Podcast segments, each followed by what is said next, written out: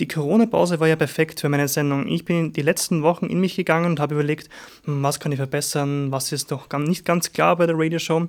Mein Konzept war, also mein Resultat davon war eine DIN A4-Seite, wo ich das Konzept von meiner Sendung kurz und bündig zusammengeschrieben habe. Die Kurzversion ist, ja, das junge Radio für die Generation Z umfasst halt zwei Bereiche.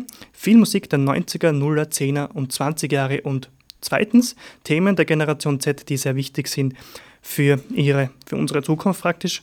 Und eine Langversion findest du als gratis PDF-Dokument auf der Generation Z Webseite zum Download sowie auf Facebook und Instagram. Danke!